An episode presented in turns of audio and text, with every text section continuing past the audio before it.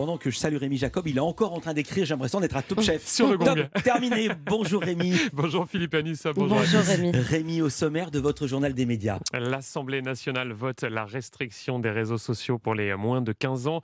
Également le cap des 8000 numéros franchis par Mon Quotidien. hein. C'est un journal destiné aux enfants. Et puis le grand show des enfoirés qui est diffusé ce soir sur TF1. On entendra sa directrice artistique dans un instant sur Europe 1. Mais d'abord, les audiences. C'est ce que vous étiez en train de noter.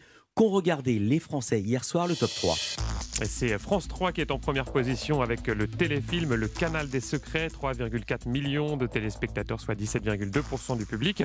C'était une rediffusion. Derrière, on retrouve TF1 avec Safe, 2,9 millions de téléspectateurs, euh, soit 18% de part d'audience en moyenne sur la soirée pour la série d'Arlan Coben. C'était là aussi une rediffusion. hein. Son premier passage à la télévision remonte à 5 ans tout de même. hein. C'était euh, sur C8. Enfin, M6 clôture ce podium avec Pékin Express, 1,9 million de téléspectateurs et 10,6% de part d'audience.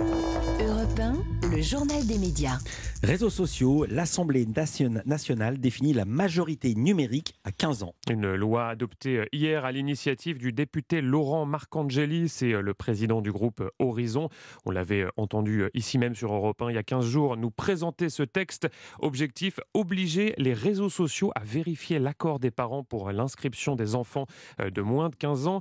Alors dans cette loi, concrètement, il est prévu que les réseaux sociaux, je cite, mettent en place une solution technique de vérification de l'âge et du consentement des titulaires de l'autorité parentale.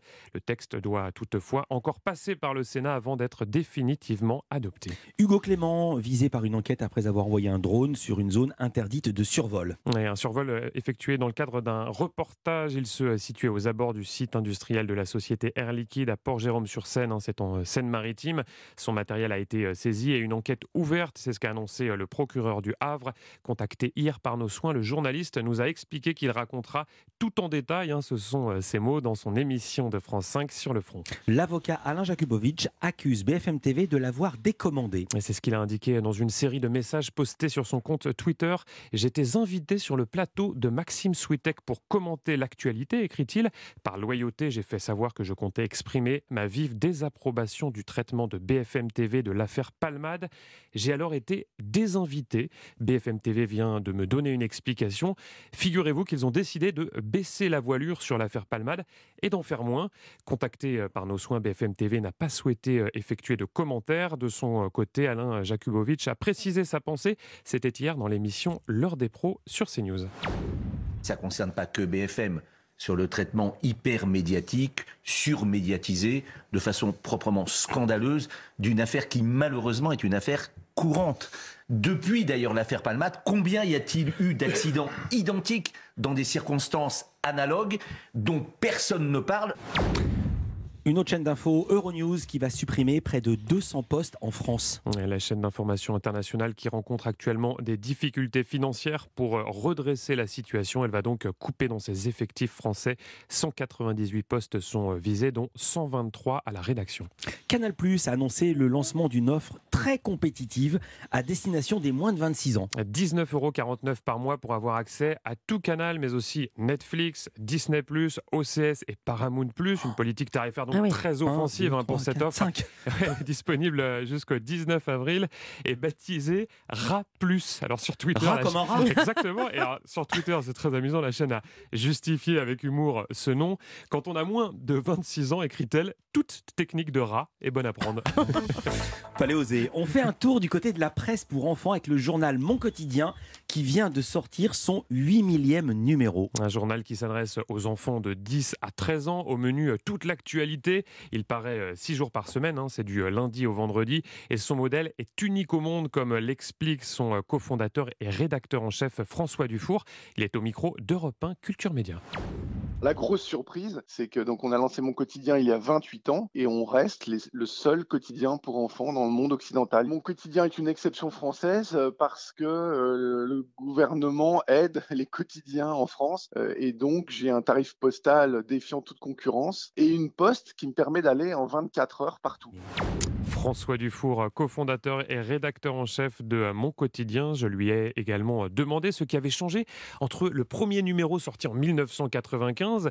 Et euh, le huitième numéro, non pas le huitième, le huit millième, ça en fait quelques-uns de plus qui vient euh, d'être publié, ce huit millième numéro.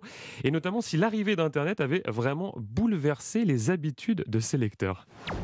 Quand on lance mon quotidien, l'idée c'est on est envahi par la télé et on veut les faire lire 10 minutes par jour. Et là, la grande chance, c'est quoi? C'est le papier. Parce que le papier, c'est bien mis en page, c'est agréable. On passe d'une photo un dessin de presse, un long article, un article court, une interview. Et, et ça, les enfants ont envie de le lire. Sur un téléphone, l'enfant, il ne lit pas. Il zappe, il chatte, il photographie, il transfère, il réagit, il commente, machin. Mais il ne lit pas. Donc, bon, on va peut-être réussir à préserver 10 minutes de lecture par jour. Et moi, je vous parie qu'on sera le dernier quotidien en France sur papier. Ah, le papier qui a donc de beaux jours devant lui. À noter que mon quotidien est disponible uniquement sur abonnement. Hein. Toutes les informations sont sur le site de l'éditeur Playback Press.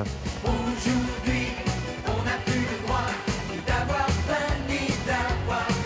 avez reconnu le générique mythique des Enfoirés, TF1 qui diffuse ce soir le grand concert annuel des Enfoirés justement. un grand show euh, au profit des Restos du Cœur qui en sont à leur 38e campagne d'hiver. Ça a été euh, enregistré en janvier dernier à Lyon avec cette année le grand retour du public. Hein. Ça faisait euh, deux ans qu'il n'y avait plus de spectateurs dans les gradins à cause du Covid. Je vous propose d'écouter Anne Marcassius au micro d'Europe 1 Culture Média. C'est la productrice artistique du spectacle des Enfoirés et forcément, eh bien, elle se réjouit de cette nouvelle.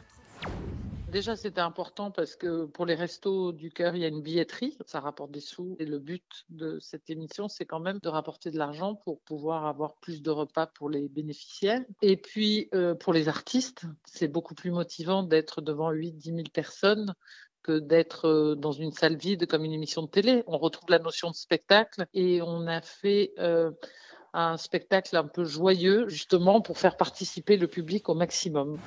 Anne Marcassius, directrice artistique des Enfoirés. Alors du côté du casting, il y a cette année le grand retour de Jane Birkin, hein, qui n'avait pas participé au spectacle depuis 1997.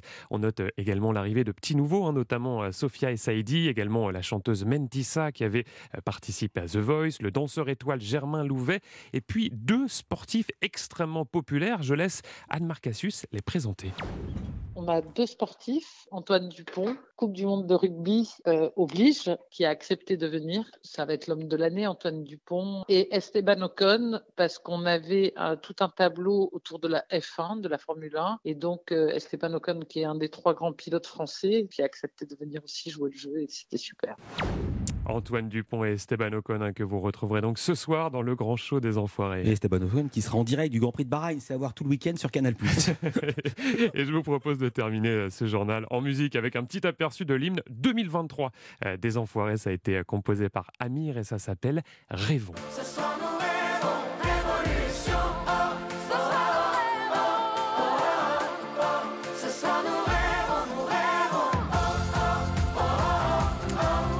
Les Enfoirés, c'est donc à 21h15 ce soir sur TF1. On vous donnera lundi les audiences, évidemment. Et puis on vous rappelle qu'un CD des Enfoirés achetés, c'est 17 repas distribués. Merci beaucoup Rémi Jacob. Je vous dis à lundi. Bon week-end. À lundi pour un nouveau journal des médias. À lundi.